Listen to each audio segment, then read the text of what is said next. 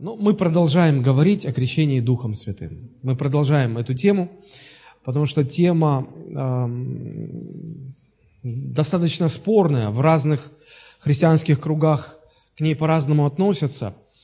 И я не ставлю цель э, продвигать какую-то доктрину какого-либо вероучения или э, какой-либо конфессии – я ставлю задачу э, взять Божие Слово и исследовать на предмет крещения Духом Святым. Что это такое и все, что отсюда вытекает. Хорошо? Готовы мы? Итак, давайте мы, мы начнем. В прошлый раз мы говорили о двух вещах. Мы говорили о семи свидетельствах. Я не, не называю никак тему. Вторая часть. Второй день у нас, да, крещение Духом Святым. Часть вторая. Мы в прошлый раз говорили о семи свидетельствах крещения Духом Святым в Новом Завете, помните?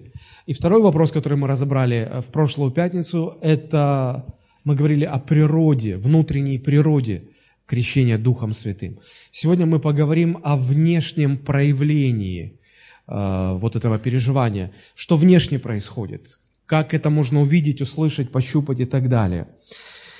Итак, внешнее свидетельство или проявление крещения Духом Святым. Ну, нужно сказать, что когда мы говорим о проявлении Духа Святого, то здесь немножечко само это словосочетание, наверное, неправомочно, потому что э, мы понимаем, что Дух Святой невидимый, его невозможно увидеть, да? И это не то, что вот он невидимый, а потом он раз и э, показал свое лицо, и, и мы его увидели.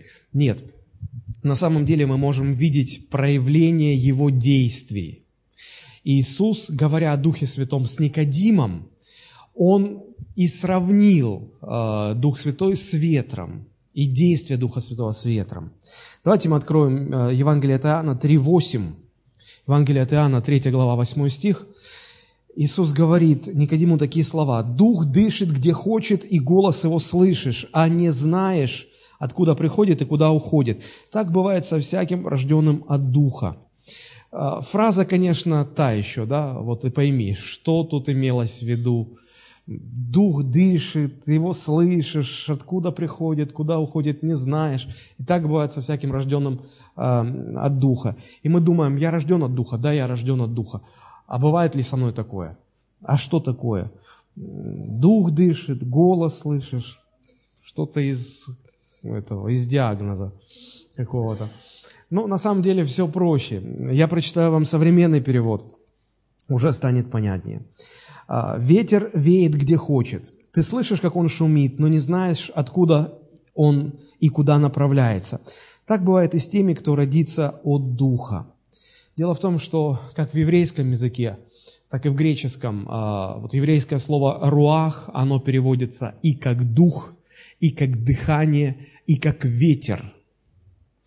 И греческое слово «пневма», которое именно здесь и употреблено в оригинальном греческом тексте Нового Завета, оно тоже переводится и имеет несколько значений. Ветер, дух или душа.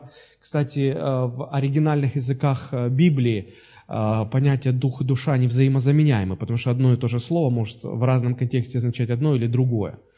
Вот, то есть пневма это тоже может быть дыхание, это может быть ветер, это может быть дух. Поэтому совершенно естественно было бы перевести э, вот этот восьмой стих, э, вот слово пневма не как дух, а как ветер. И оно тогда все становится на свои места. То есть Иисус говорит, что хотя, хотя ветер сам по себе невидимый, мы же никто не видели ветер, правда? А, но те результаты, которые он производит, они заметны вполне ощутимы. Когда он дует, его можно увидеть действия да, и, услышать эти действия.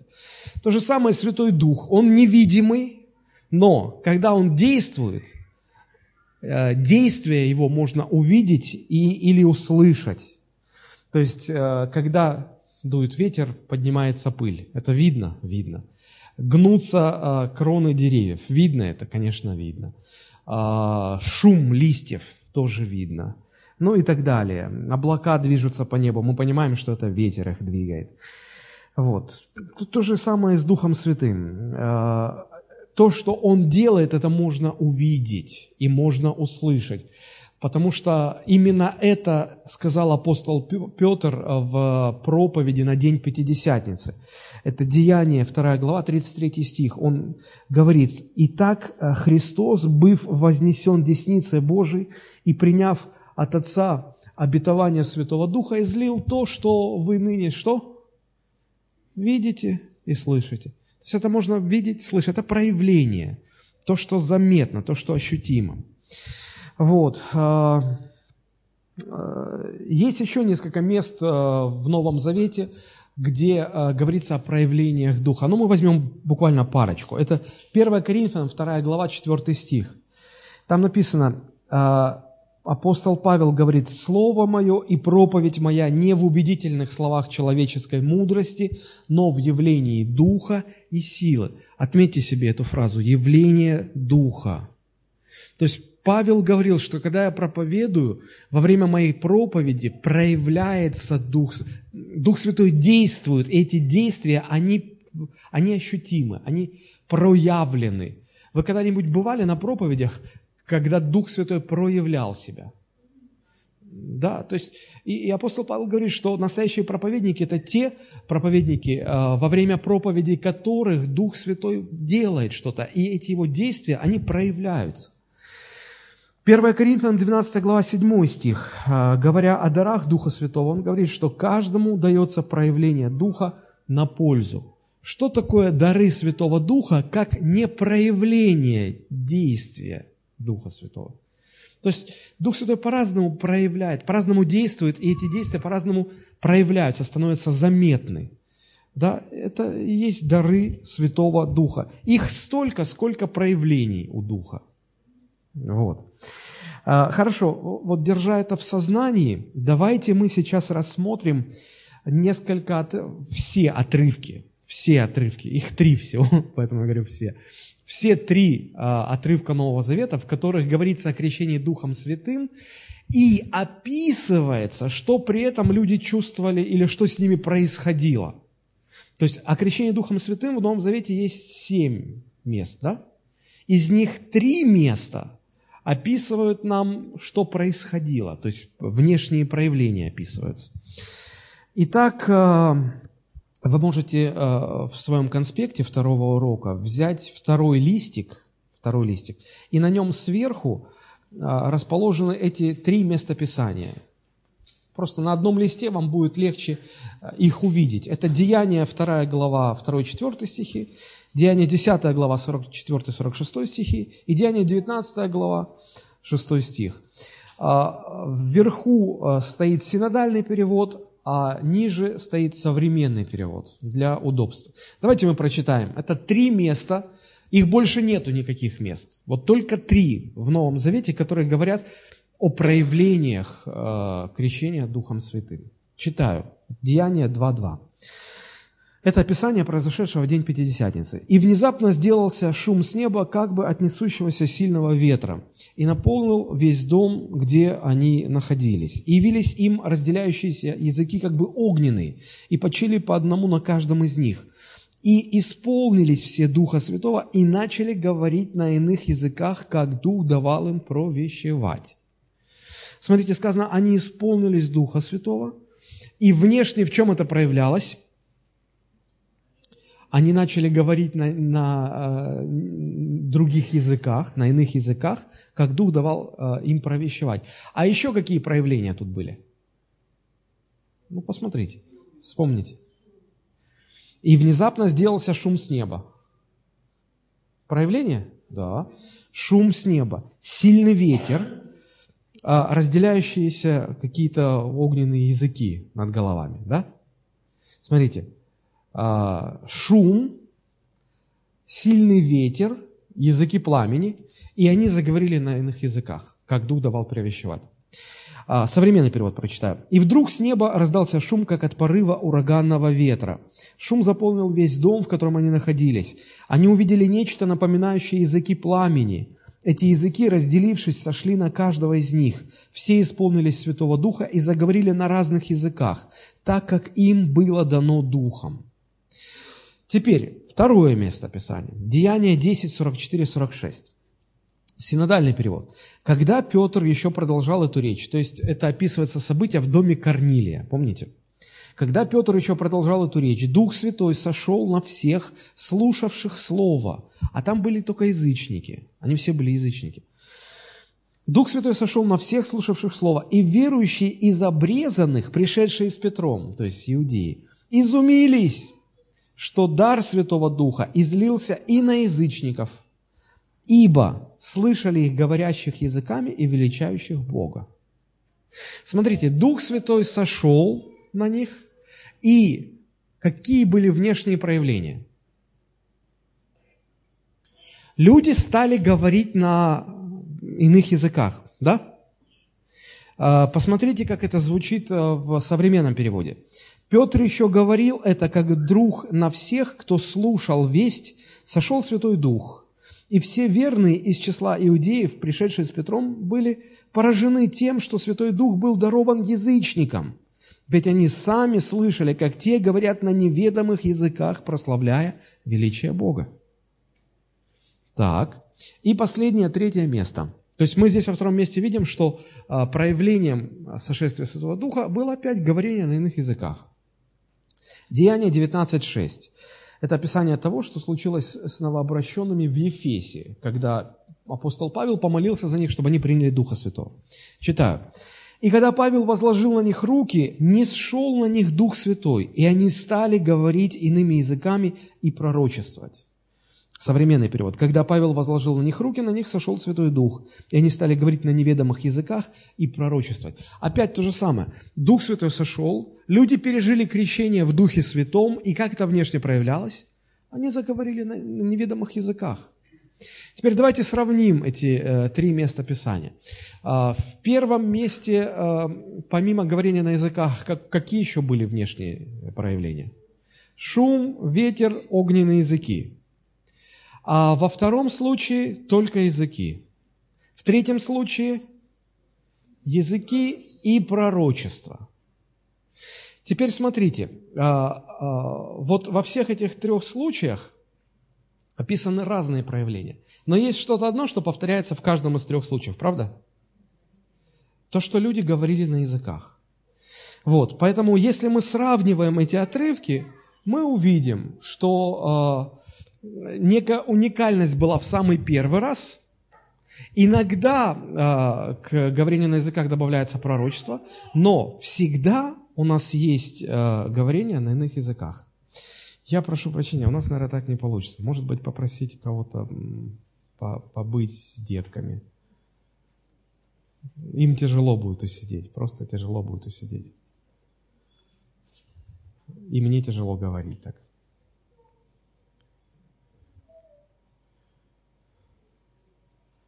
Ничего страшного.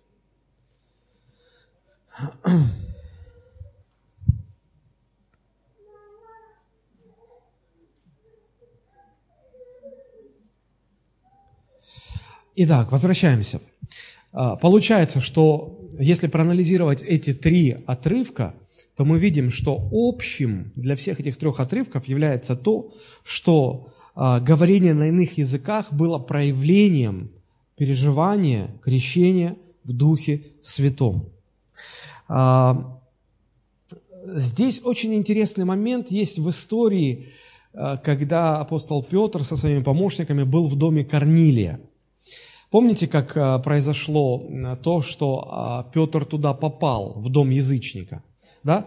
Его направил непосредственно сам Господь. Вообще в рамках той культуры евреи, э, евреям не разрешалось переступать порог дома язычников. Всякий еврей, переступивший порог дома язычника, вошедший в дом язычника, считался оскверненным, нечистым. Поэтому никаких э, таких походов в гости не было. И, естественно, когда Петр услышал, что Бог его направляет в дом к язычнику, он, он сказал, я, ну, это, я же осквернюсь, я нечистый буду. И Господь сказал, если Бог что-то очистил, того ты, человек, не почитай нечистым. Вот. И они нехотя туда пошли. И перешагивая порог, они думали, что сейчас произойдет. Это для них было настолько непривычно. И сами эти язычники, они понимали, что что-то ну, странное происходит. И, э, ну, раз Бог послал, значит, надо идти. И Петр стал проповедовать. И, э, не дождавшись завершения проповеди, э, Дух Святой стал перебивать апостола Петра. И, ну, представьте, идет проповедь, и вдруг сидящие в зале начинают говорить на иных языках. Удивительно. А, и, и, и знаете, что еще удивительно? Удивительная реакция друзей э, Петра, иудеев, уверовавших во Христа иудеев. Посмотрите, как они реагируют. А, здесь написано, верующие из обрезанных, то есть это иудеи, пришедшие с Петром, они изумились. Они были крайней степени удивленными. Что их удивило? А их удивило вот что то, что дар Святого Духа излился и на язычников, ибо слышали их говорящими языками, величающих Бога. Смотрите, они были уверены, что язычники не, э, не могут быть спасены. Сам Иисус Христос говорил, что Он послан к погибающим овцам дома Израилева. Да? И они никак не могли уразуметь, что спасение в Иисусе Христе распространится также и на язычников – и они очень скептически к этому относились. Но когда они увидели, что Дух Святой излился и на язычников, тогда до них дошло. Они, они рассуждали, если на этих язычников Дух Святой сошел точно так же, как на нас, иудеев, в начале, в день Пятидесятницы, то и они наследуют то, что наследуем мы. То есть фактически что получается? Для Петра и для других иудеев единственным и достаточным доказательством того, что язычники приняли Святого Духа, было что? То, что они услышали, услышали, как они говорят на иных языках. Интересно. Когда апостол Петр вернулся из этой э, миссионерской э, поездки, из этого миссионерского путешествия, э, там уже, знаете, как слухи же э, раньше людей доходят – вот. И в Иерусалимской церкви уже прошел такой слушок, что апостол Петр, с ним что-то неладно творится. Потому как он ходил в дом к язычникам, мало того, что осквернился, еще и говорит, что им принадлежит спасение так же, как и иудеям. Ну, вообще заблудился парень. И они вызвали его на братский совет, на духовный совет. И апостол Петр держал отчет. И вот посмотрите, а, оправ... ну не то, что оправдываясь, а говоря в свое оправдание, апостол Петр объясняет, что произошло в доме Корнилия. Это Деяние 11 глава, 15 стих. Он говорит, когда же, Петр говорит, когда же начал я говорить, он начал только говорить, он даже не закончил, сошел на них Дух Святой, как и на нас в начале. Что он делает? Он сравнивает события, которые произошли с уверовавшими иудеями в день Пятидесятницы. Он сравнивает с событием, которое произошло в доме Корнилия с язычниками. И он говорит, что в доме Корнилия на язычников Дух Святой сошел точно так же, как на нас в начале. Позвольте, а ведь в доме Корнилия не было ни шума, который наполнил весь дом, ни э, ветра, которые все как-то ощущали, ни тем более огненных языков пламени не было. А почему тогда Петр говорит, что в доме Корнилия все было точно так же, как и в день Пятидесятницы с нами в начале? А потому что они э, в то время признавали, что э, внешним проявлением того, что Дух Святой сходит на человека, является не что иное, как факт говорения на иных языках, как Дух Святой дает провещевать. Это для них было единственным и достаточным основанием достоверности крещения в Духе Святом.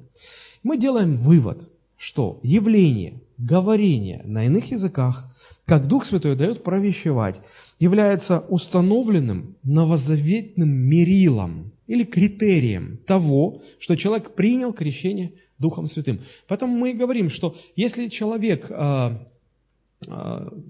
исполнившись Духа Святого, а, пережил вот этот момент, когда он говорил на иных языках, это свидетельство, это библейское, ну не доказательство, а библейский критерий того, что он пережил крещение в Духе Святом.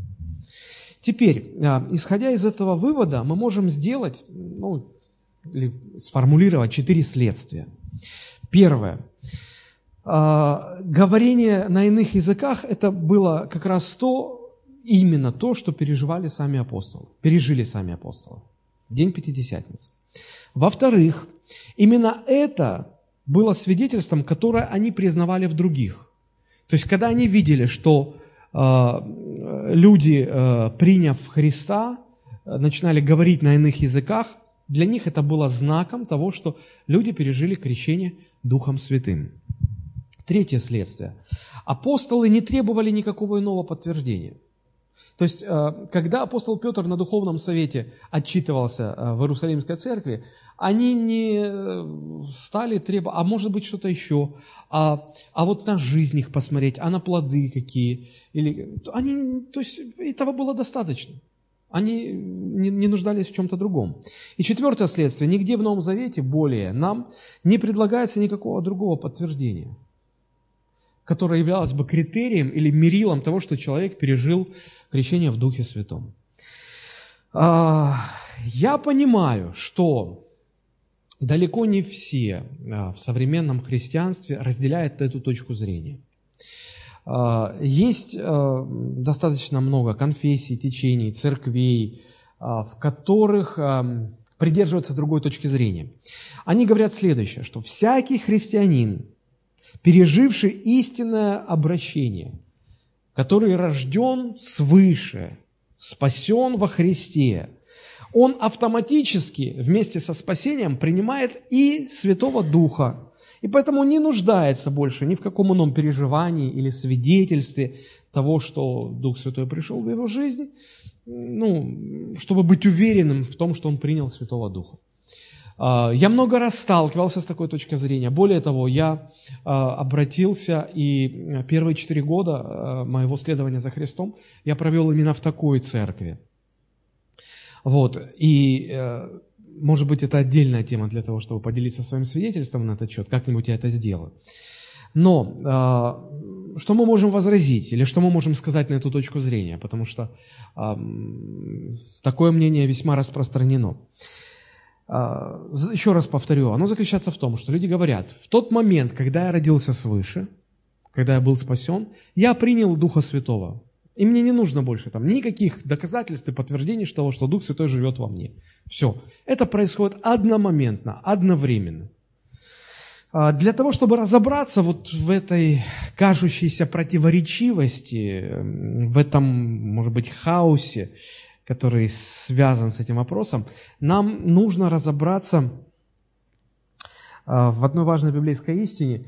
И для того, чтобы это сделать, нам просто необходимо будет а, сравнить события двух разных дней. События двух разных дней. Дело в том, что в Новом Завете а, идет речь о двух разных и раздельных переживаниях, которые и в первом, и во втором случае названы одинаково принятием Святого Духа. Еще раз повторю эту мысль. То есть Новый Завет повествует о двух разных и раздельных переживаниях, которые названы одинаково. Понимаете? То есть, э, ну, если я возьму и поставлю двух разных людей и скажу, что и тот, и другой э, это один и тот же человек. Мы понимаем, что они разные, но я пытаюсь назвать их одним и тем же. Вот точно так же и в Библии есть два разных события, которые а, а, одинаково названы. А, чтобы разобраться в этом, как я уже сказал, необходимо или даже отделить, провести черту, вот чем эти разные события отличаются.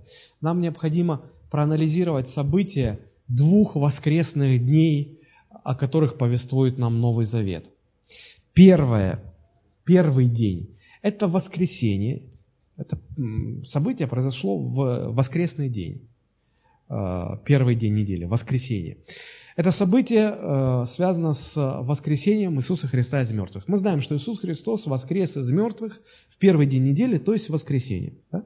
И второе событие, которое мы, э, второй день события, которого мы рассмотрим, это день Пятидесятницы. Он тоже, кстати, пришелся на, на воскресный день, на первый день недели.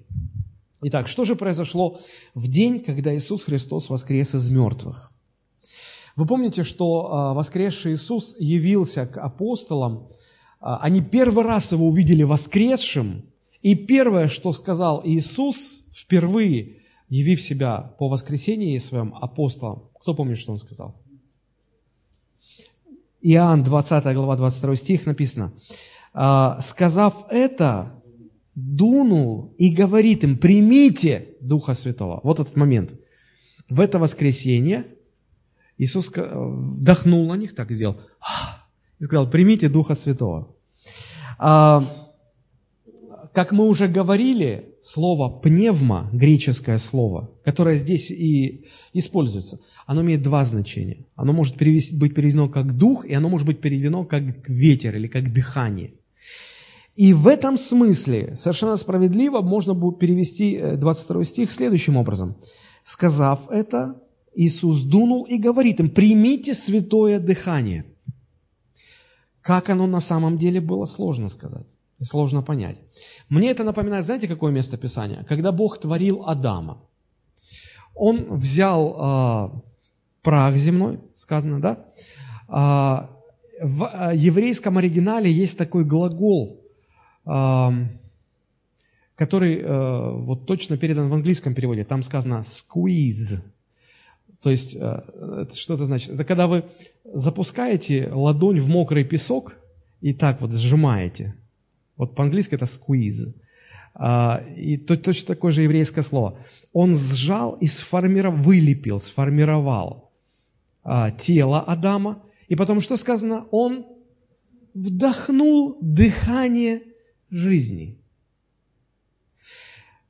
Понимая, что вот слово «дыхание», «руах», еврейское слово, оно может переведено быть и как дух, и как дыхание, и как ветер, можно сказать и так что он вдохнул дух жизни. Когда э, Господь э, вдохнул э, дыхание жизни или дух жизни в Адама, что с ним произошло? Он стал живым. Жизнь пришла. Так вот, когда Иисус выдохнул на учеников и сказал, примите Духа Святого или примите святое дыхание – это был момент, когда апостолы приняли новую жизнь, а, жизнь от Духа Божьего. Это был вообще-то момент, когда апостолы родились свыше или пережили возрождение. Потому что до того момента они не были спасены в, в новозаветном смысле слова. Они ходили с Иисусом, они знали Иисуса, они видели Его э, смерть, вот сейчас увидели воскресенье, но до этого дня они не были возрожденными людьми. Потому что для а, новозаветного спасения нужно два условия. И апостол Павел говорит нам в послании к Римлянам, 10 глава, 9 стих. Там сказано, вы наверняка хорошо знаете это местописание. «Ибо если устами твоими будешь исповедовать Иисуса Господом и сердцем твоим веровать, что Бог воскресил его из мертвых, то спасешься». Какие два условия нужны для библейского спасения? А что значит исповедать? Признать, что Иисус мой Господин и сердцем верить, что Бог воскресил его из мертвых. До воскресения Христа а, эти два условия в принципе невозможно было выполнить. Только первое условие, да, они признавали Иисуса Господом. Но как они могли верить в то, чего еще не произошло, что еще не происходило? И вот когда они увидели, что Христос пришел к ним воскресшим уже, тоже как-то было бы странно, а верите ли вы, что я воскрес? Так вот, вижу, щупаю. Апостол Фома даже палец вложил в рану. Конечно, исполнились эти два условия. Они исповедовали Господом, и они верили, что Бог воскресил Христа из мертвых. Вот почему Иисус сказал, примите эту жизнь, эту Божью жизнь. И вот человек в этот момент рождается свыше. Что значит родиться? Получить жизнь, прийти в жизнь, да? Вот, то есть э, именно этот момент э, и был э, моментом рождения свыше для апостолов. И вот это переживание апостолов, их возрождение или их рождение свыше, оно является образцом для всех уверовавших остальных. Потому что что такое э, возрождение или что такое спасение? Это одно и то же, в принципе. Да? Вот фраза «родиться свыше», «пережить возрождение» или «получить спасение в Иисусе Христе». Это три э, разных фразы, означающие абсолютно одно и то же. Так вот, э, вот у этого возрождения или рождения свыше, или спасения в Иисусе Христе, есть две очень важные стороны. Первая сторона – это личное откровение о воскресшем Иисусе Христе. И второе – это принятие Божией жизни внутрь себя. Я помню, что когда я а, обратился ко Христу, я пережил рождение свыше, я хорошо помню этот момент. Я почувствовал разницу между тем, а, между той жизнью, которая у меня была до, и той, которая у меня появилась после – у меня было такое ощущение, что а, как бы я, я посмотрел, а, я находился в этот момент дома у себя, я, я выглянул в окно, я был поражен тем, что небо синее, деревья зеленые, солнце ярко, и как будто, знаете, как будто я всю жизнь смотрел чер- черно-белое кино, а, а тут мне купили э, цветной телевизор. Все по-другому все стало. То есть это, это не красивые слова, это не метафора, вот у вас теперь новая жизнь, типа вы теперь в церковь ходите. Нет, это, это фактически внутри новая жизнь. Потому что это Дух Святой приходит, и, и жизнь новая становится. Вот это то, что произошло а, в день, когда Иисус Христос воскрес из мертвых. Он явился своим ученикам, Он дохнул на них, и они приняли, потому что грамматика греческого вот того предложения, она предполагает, что они приняли, однозначно приняли э, Духа Святого, приняли эту новую жизнь. Вот. И этот момент называется «принять Духа Святого». И он действительно совпадает с моментом возрождения, с моментом э, рождения свыше. Теперь, что произошло позже? Через семь недель, в день Пятидесятницы, тоже это был воскресный день. А, произошло то, что предсказывал Иисус Христос. Потому что после того, как вот произошло вот это, Он дунул и сказал, примите, на этом еще не закончилось ничего. Потому что Иисус говорит дальше, после воскресения, а, разговаривая со своими учениками, а Иисус являлся в течение 40 дней после своего воскресения своим ученикам, помните? И вот смотрите, Лука 24 глава, 49 стих, воскресший уже Христос говорит своим ученикам, это уже после того, как они приняли это дыхание – Иисус говорит, «И я пошлю обетование Отца моего на вас.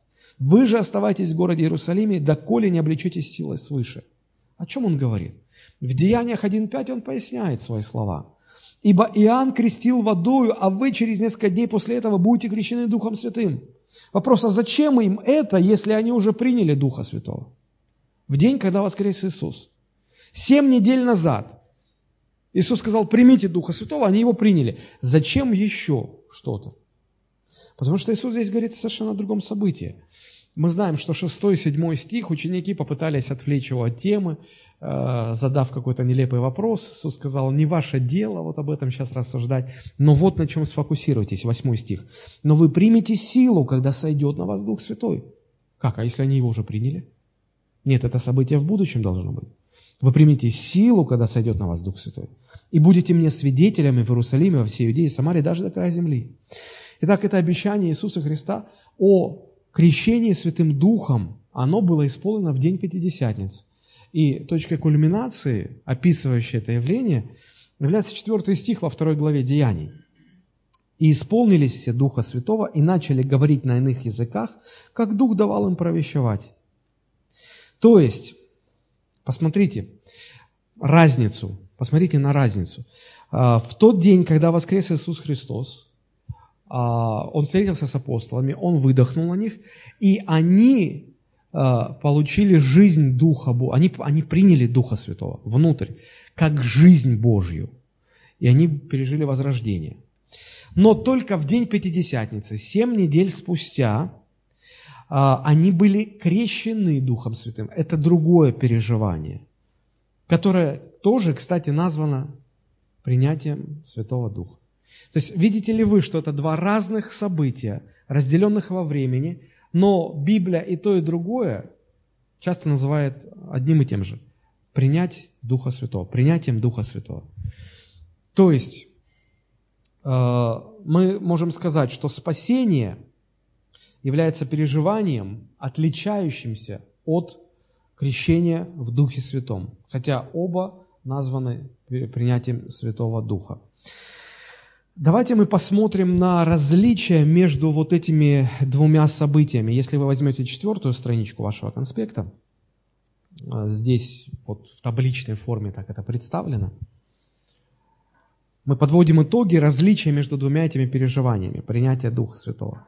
В день Христового воскресения и в день Пятидесятницы, соответственно. В день воскресения Христа мы видим, что Христос воскрес, мы имеем воскресшего Христа и Духа Святого, принятого через дыхание, как жизнь. Как Адам принял духа жизни и стал живым. Да? И мы видим результат. Человек получает новую жизнь во Христе. Теперь а, значит, пропускаем 7 недель, смотрим воскресенье, день Пятидесятницы.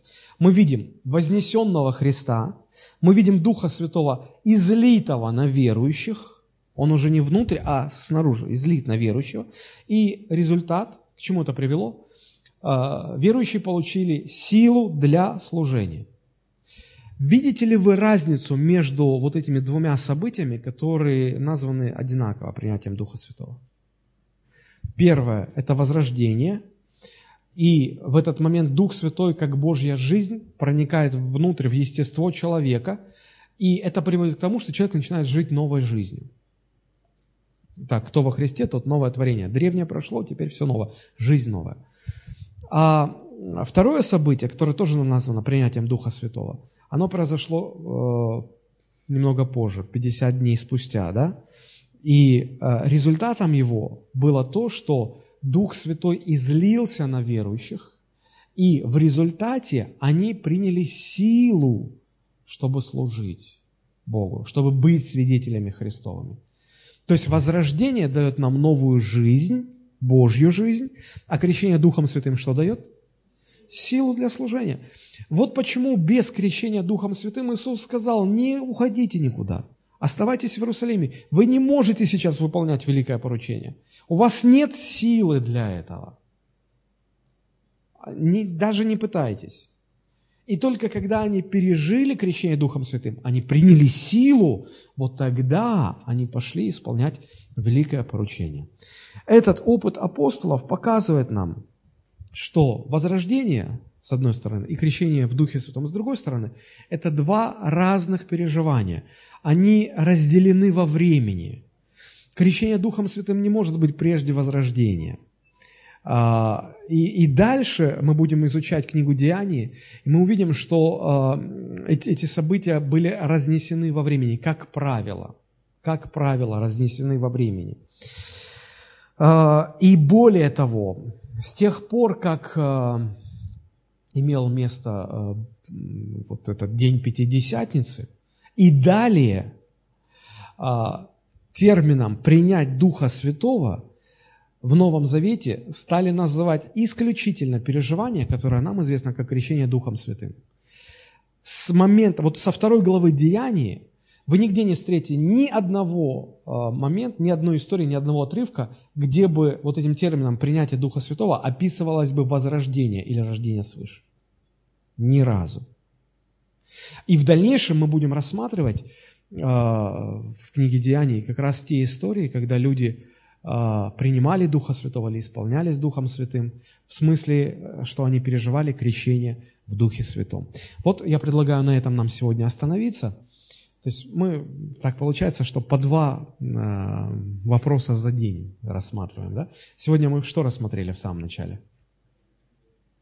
Мы сказали, что проявление крещения Святым Духом, проявлением является говорение на иных языках. Раз – и второй вопрос, который мы разобрали. А, мы, мы разобрали а, вот кажущуюся противоречивость того, что люди говорят, ну, если я, значит, родился свыше, то и Духа Святого я принял. Правы ли они? Правы, конечно.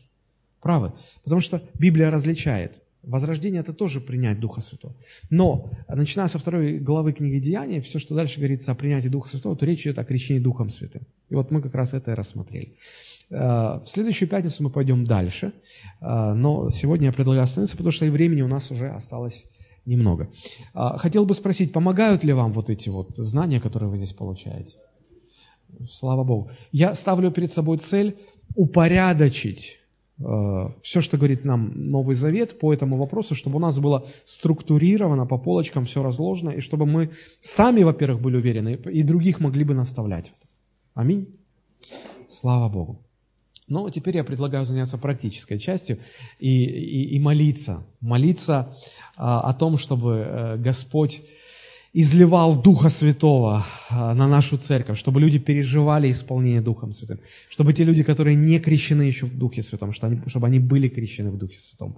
А, мы подойдем а, в свое время к тому моменту, когда мы начнем молиться за людей, как апостолы возлагали руки – и молились, и люди переживали крещение Духом Святым, мы к этому подойдем. Но важно, чтобы э, мы были правильно наставлены. Э, в послании Галатам апостол Павел говорит, не э, через наставление ли в вере вы приняли Духа Святого. То есть это правильно принять Духа Святого, прежде будучи наставленным. Хорошо. Ну а сейчас давайте мы поднимемся, и э, мы можем, у нас есть э, 15 минут, чтобы мы могли помолиться о церкви,